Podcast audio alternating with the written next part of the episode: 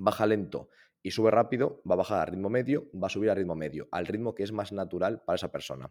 Por eso, cuando tú le sacas ese ritmo, ya sea por arriba o por abajo, cuesta más. Por eso, en el grupo de más velocidad, encontraban que eh, había un ligero aumento respecto al grupo que no lo movía a máxima velocidad en el lactato y en el amonio. Es decir, que es parecía que era un poco más reto a nivel fisiológico el moverlo lo más rápido posible, que es algo totalmente lógica, eh, lógico. Perdón. Pero es que lo mismo ocurriría, de hecho, con valores mucho más destacados, si en vez de pedirle que lo mueva lo más rápido posible, le decimos que suba en 4 segundos, una fase concéntrica de 4 segundos, pues sería durísimo. Si le decimos que lo haga en 15, sería una locura o ni podría. O la fase excéntrica, si pedimos, por ejemplo, que lo baje rapidísimo y frene al final, sería súper agresivo. Y si le pido que lo baje en 10 segundos, sería súper agresivo. Es decir, no es, la lectura no es si lo hago más rápido, eh, me, requiere más a nivel fisiológico, sino si me salgo de mi velocidad, por así decirlo, natural o más cómoda, es un reto para el organismo y por lo tanto tendré más implicaciones o más demandas a nivel fisiológico.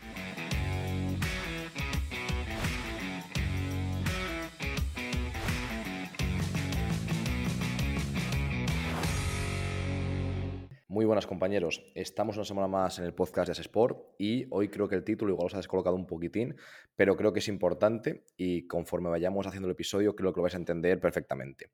Básicamente a lo que me refiero es a que cuando hablamos de la fuerza mm, cada vez se va superando más, pero aún así todavía en muchos sitios, y de hecho los jugadores yo creo que vienen con esa, con esa mm, con esa mochila en la espalda, quiero decir que siguen arrastrando esa filosofía de dime cuántas series, cuántas repeticiones y ya yo me apaño. Y en algún caso te preguntan también el peso, pero casi nunca, bueno, o prácticamente nunca, te preguntan por la velocidad que deben ejecutar en la, en la barra. Y ya no solo velocidad en la fase concéntrica, sino que hay más fases, hay más partes del, levantamiento de los que podemos hablar. Entonces, en primer lugar, eh, me gustaría decir que yo intento, casi siempre que puedo, utilizar el encoder para evaluar el levantamiento, pero obviamente con un grupo es imposible poner el encoder con los ejercicios. Es, en cuanto a tiempo, en cuanto a pesadez, es inviable. Por lo tanto, tenemos que buscar otras alternativas. ¿Qué es lo que yo intento hacer? Pues en el tren superior intento basarme en el RIR, que creo que es poco fiable, sinceramente. Me he encontrado muchísimos jugadores, la inmensa mayoría, que casi siempre subestiman e infravaloran cuántas podrían hacer. Es decir, a lo mejor les digo RIR 1 o 2, les explico que tienen que quedar una o dos hasta el fallo, pero cuando yo veo que paran, les quedan a lo mejor 4 o 5, ¿vale? Estamos entrando muy lejos de donde queríamos. Y en algún jugador ocurre lo contrario. Le digo, vale, haz press banca, haz este ejercicio, quiero que dejes más o menos dos hasta el fallo muscular. Y cuando yo lo estoy viendo, veo que está sufriendo la última repetición, que se le van a caer, acaba y le pregunto, ¿cuántas te quedaban en la recámara? ¿Crees que dos? Y hay veces que me dicen que sí, en plan tipo eh, confianza en sí mismos la muerte, que también está bien. Y por otra parte, algunos me dicen, pues la verdad es que no. Es cierto que me he esforzado quizás de más. Entonces, por esa razón, creo que dentro de lo posible es mejor no utilizar el RIR. ¿Qué es lo que yo hago? Intento entre, inferior nunca utilizar el RIR, prácticamente siempre les doy el peso que tienen que utilizar. Entre superior suelo utilizar el RIR y conforme los voy conociendo más y sé qué pesos mueven, les doy el RIR con un rango de pesos muy cerrado. Pues por ejemplo, quiero utilizar el RIR en este ejercicio, pero tiene que estar entre 85 y 90 kilos, 85 y 95. Entonces, que a lo mejor ajusten un poco en función de cómo se sienten, cómo están cargados, cómo han descansado, pero que no pueden realmente decidir abiertamente cuánto se ponen, porque creo que casi siempre conllevaría una mala prescripción y un mal control del, entrenamiento de fuerza y de la carga. Esa es la principal razón. Vale. Eh, otro tema es que si, os fijáis con los jugadores, prácticamente siempre, bueno, y todo el mundo, yo diría que también nosotros, y a mí también me pasa, cuando pienso en cómo entrenar, pienso, vale, bajo la, eh, la barra, subo la barra y punto. Y en algún caso, con suerte, pienso en subir la barra lo más rápido posible. Pero realmente tenemos, en primer lugar, no siempre hay que hacer ese tipo de onda, que lo hemos hablado varias veces, que siempre tenemos esta onda sinusoidal, es decir, que baja la barra, sube la barra, baja la barra, sube la barra. Siempre un recorrido eh, con el mismo rango, con los mismos centímetros más o menos de recorrido y siempre con este patrón. Y obviamente en el deporte esto no siempre sea así. Entonces una primera reflexión es que de vez en cuando podemos quizás hacer, por ejemplo, paradas, eh, bajar rápido, parar en el medio, bajar de nuevo otra vez hasta abajo, subir, paramos y subir. De esta forma ya no es una onda sinusoidal, ya es algo diferente, ya es algo más estocástico, más caótico y se parece un poco al deporte. No creo que sea lo más importante, no creo que tenga que ser el 90% de los levantamientos, pero sí que creo que tampoco podemos hacer siempre una fase excéntrica hasta abajo, una fase concéntrica y que duren un segundo, un segundo. Y con eso pretender que estamos preparados para el baloncesto. Entonces creo que hay que tener un poco de equilibrio. Dejo esta reflexión aquí.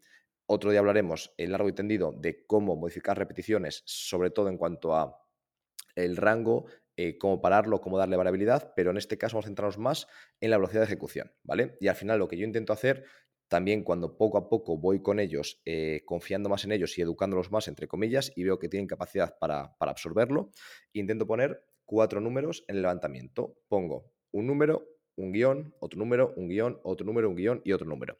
¿A qué me refiero? Más o menos a las cuatro fases de un levantamiento tradicional. Entonces, por ejemplo, si yo pongo 3, guion 1, guion X, guion 1, a lo que me refiero es 3 segundos de fase excéntrica que bajen controlando la carga, un segundo de fase isométrica abajo en elongación, donde cuesta, después la X significa lo más rápido que puedas y después el 1 que quiero que estén arriba del todo, no en isometría en cuanto a que le esté costando, como si ocurría abajo, sino a que se tomen un pequeño respiro para hacer la siguiente lo mejor posible. Si yo quisiese menos fatiga, puedo, por ejemplo, añadir al final, en vez de un segundo, dos o tres de descanso entre repeticiones, y a lo mejor en vez de meterle tres de fase excéntrica, le puedo meter dos, y a lo mejor no fase isométrica abajo. Pero creo que es interesante jugar con estas variables y no hacer simplemente, si no os decimos nada, lo que va a ocurrir va a ser que van a bajar en un segundo, va a subir más o menos en un segundo, y arriba estarán más o menos un segundo. Por lo tanto, ni sobrecargamos en cuanto a tempo la excéntrica, nunca tendremos fase isométrica abajo porque cuesta mucho y nadie lo hace. Eh, hay que pedírselo a ellos y aún así el cuerpo intenta que no la hagas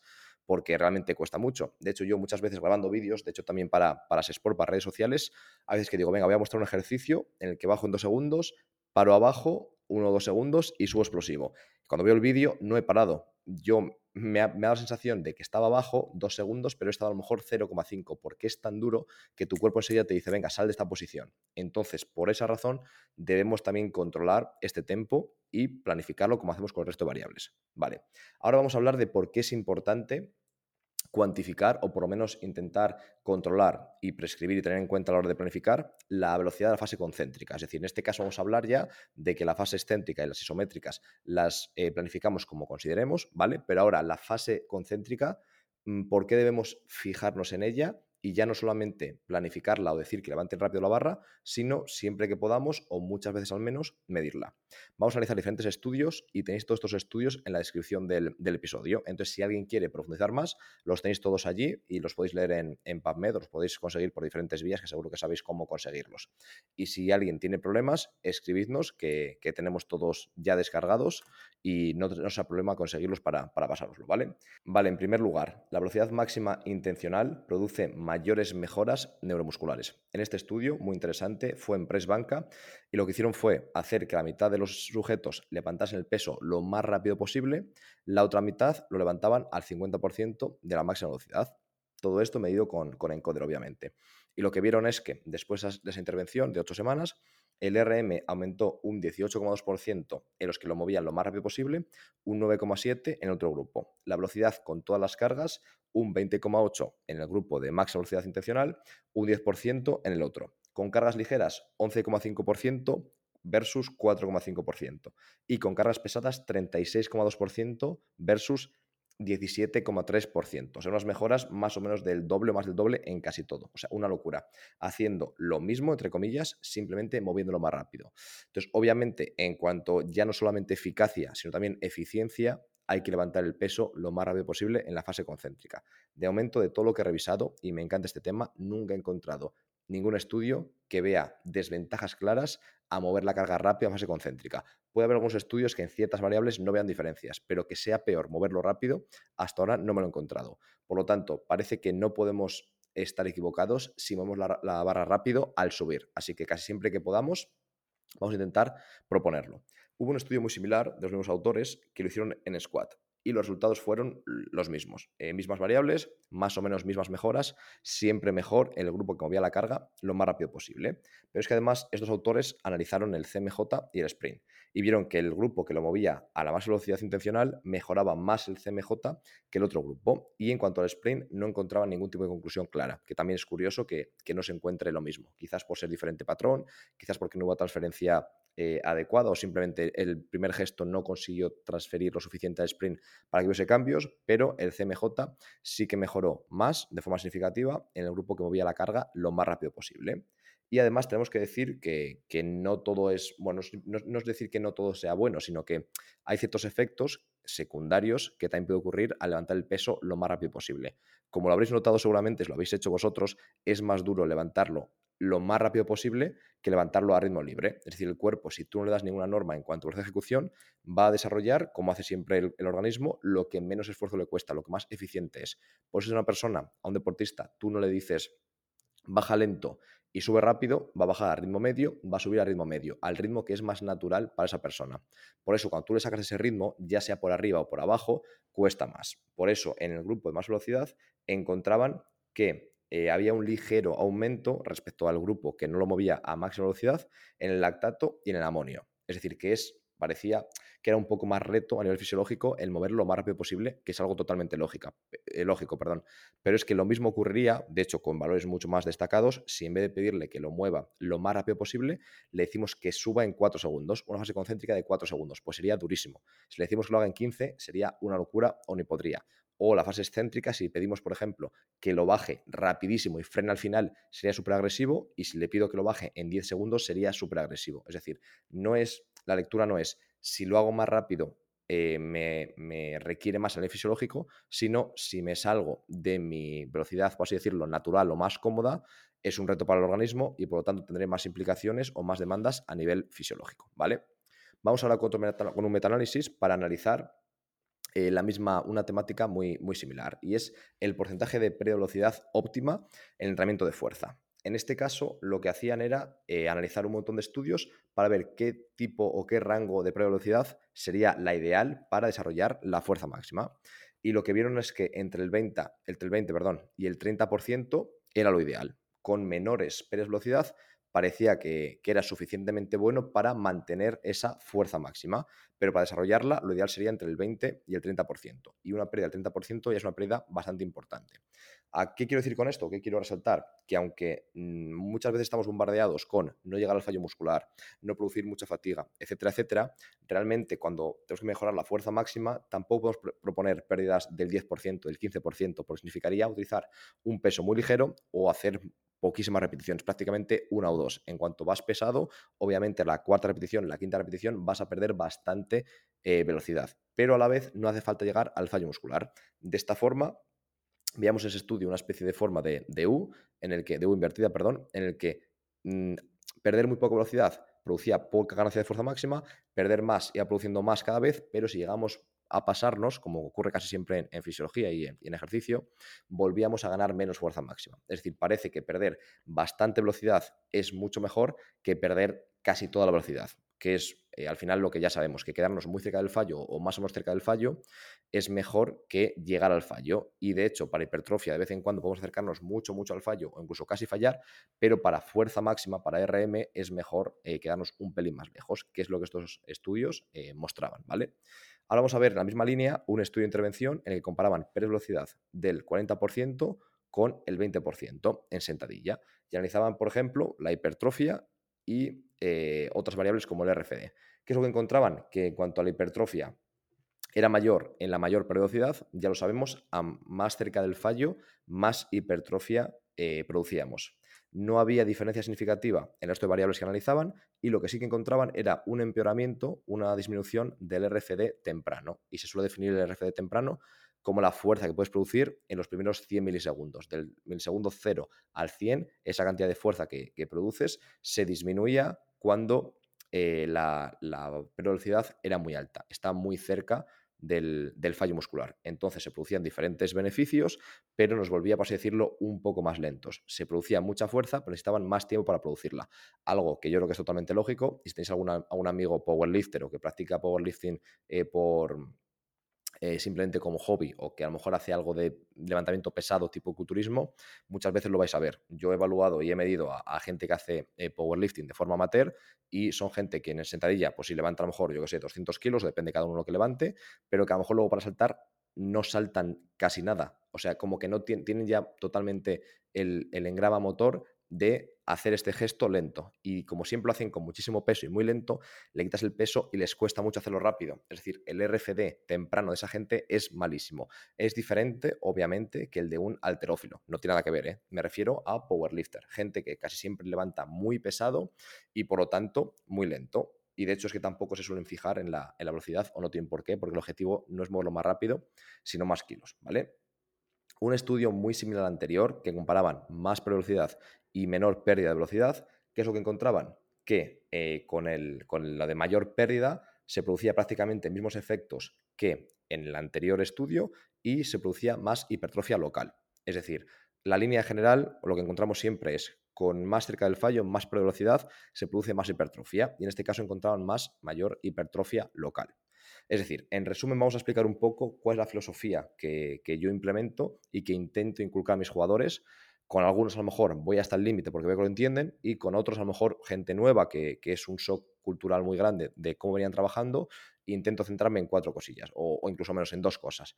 Que hagan el gesto bien técnicamente, que se esfuercen básicamente y que muevan la, la carga al subir lo más rápido posible y con la gente que a lo mejor ya mm, va un poco más, un poco más allá a nivel de, cultura deportiva, ya intento tocar más aspectos. ¿Qué aspectos intento tocar? Pues explicar con los ejercicios técnicos en los que el, objetivo es el equilibrio, la estabilidad, etcétera, que el objetivo no es la fuerza en sí, ni la potencia, en esos no quiero, no hace falta que busquen una velocidad muy alta al subir. Es decir, si hacemos, por ejemplo, yo hago a veces eh, un trabajo en plano inclinado en el que ponemos el tobillo en eversión o inversión forzada, el mecanismo lesional del esguince y una vez que estás en equilibrio, que hagas una, mm, un cuarto de sentadilla, por ejemplo, o una media sentadilla sin peso, ¿vale? Este, este trabajo no es de fuerza, es un trabajo eh, preventivo, como queréis llamarlo, quiero que el tobillo se fortalezca en una posición de desventaja mecánica cercana al mecanismo lesional. Entonces, aquí no tiene sentido que yo le mida y que diga, vale, pues dame uno por segundo. Es que no tiene ningún sentido. El objetivo es hacerlo bien,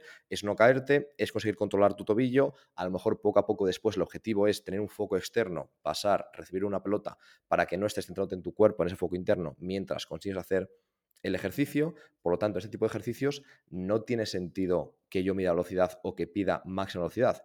Y esos deportistas deben entenderlo porque si yo les pido, vale, lo mejor es subir lo más rápido posible. Y luego en esos ejercicios hay dos opciones. Una, que no pregunten, pero que piense, ese tío no tiene idea qué me está contando. otra, que me pregunten y yo les diga, no, es que en este no. Entonces, claro, me va a decir, pero si antes me has dicho que mueva siempre lo más rápido posible. Entonces hay que, hay que explicarles que no es en todos los ejercicios, ¿vale? Quitando este grupo en todos los demás, sí max velocidad intencional al subir, sobre todo si tienes la técnica obviamente asentada. Si es un ejercicio nuevo que no lo tienes, hasta que consigamos la que te pide el cuerpo. Después, lo más rápido posible al subir. Y eso sin renunciar a usar el peso adecuado, porque no es lo mismo, y hay que entenderlo, moverlo rápido que moverlo lo más rápido posible. Si hoy nos toca hacer un 3 eh, RM o un 3 con una o 2 en la recámara, hay que ir muy pesado y hay que sufrir la serie y la velocidad va a ser lenta porque no puede otra manera. Si es rápida, no es tu 3RM o tu 3 con RIR 2, ¿vale? Pero a la vez quiero que ese peso, que es muy pesado y que lo sufres, lo muevas lo más rápido posible. Y esto hay que entenderlo, ¿vale? Y simplemente para acabar, deciros que yo tengo una especie de documento que intento pegar en el gimnasio, que intento explicárselo el primer día de, pretemporada, que tenemos trabajo de fuerza en grupo, o aunque sea en dos grupos, que, que realmente van al gimnasio y no trabajamos uno a uno, sino a nivel grupal y que deciros que lo, vamos a poner en el, en, el, link de abajo. Simplemente tenéis que seguir el link de esta, de esta, descripción, metéis vuestro correo y lo recibiréis al correo. Entonces creo que es interesante porque es muy visual y lo que intento es transferir estos datos, esta información que os he mostrado aquí, algo muy visual para que los jugadores lo puedan entender. Entonces quizás os pueda ayudar y quizás lo podáis utilizar o al menos basaros en ello para vuestros jugadores. Creo que me, desde hace años yo he ido cambiando. Al principio como que era muy quería dar todo el dato perfecto, quería casi mostrar estudios que ellos viesen, pero claro, hay gente que a lo mejor te entiende y hay otra gente que no, y además no empatizas con ellos si le muestras un estudio con, eh, pues a lo mejor con el P-valor, con no sé qué, no tienen, no, no saben a lo que te refieres. En cambio, con gráficos y con aspectos mucho más visuales, sí que conseguimos casi siempre calar más. Entonces, si a alguien eh, de vosotros le apetece conseguirlo de forma totalmente gratuita, seguís el link de descripción y os llegará a vuestro correo, ¿vale? Así que nada, compañeros, eh, la semana que viene nos escuchamos otra vez. Un abrazo.